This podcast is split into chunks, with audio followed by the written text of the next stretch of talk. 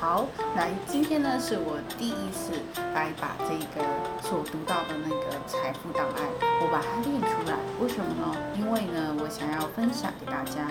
OK，嗯，为了增加你的财富，你就必须要赚一点钱，多一点钱，或者是少花一点钱。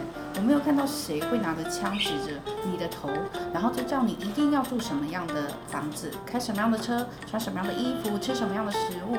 你有权利自己选择，这是优先顺序的问题。那么，穷人选择现在，有钱人选择一种平衡。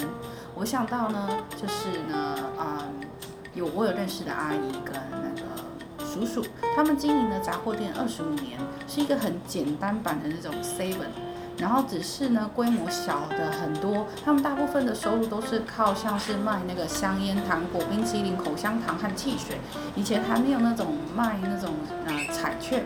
那平均呢，每一笔交易的收入都不到三十元美金。简单来讲呢，他们做的是一种赚零钱的生意。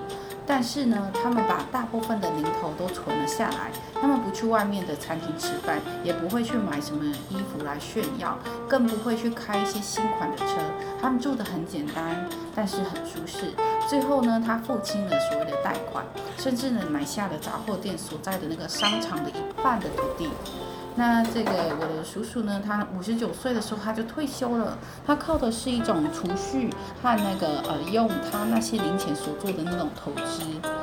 那我其实还蛮不愿意来告诉你，就是说呢，为了立即满足而购物，只是因为想要弥补我们对于生活的一种不满。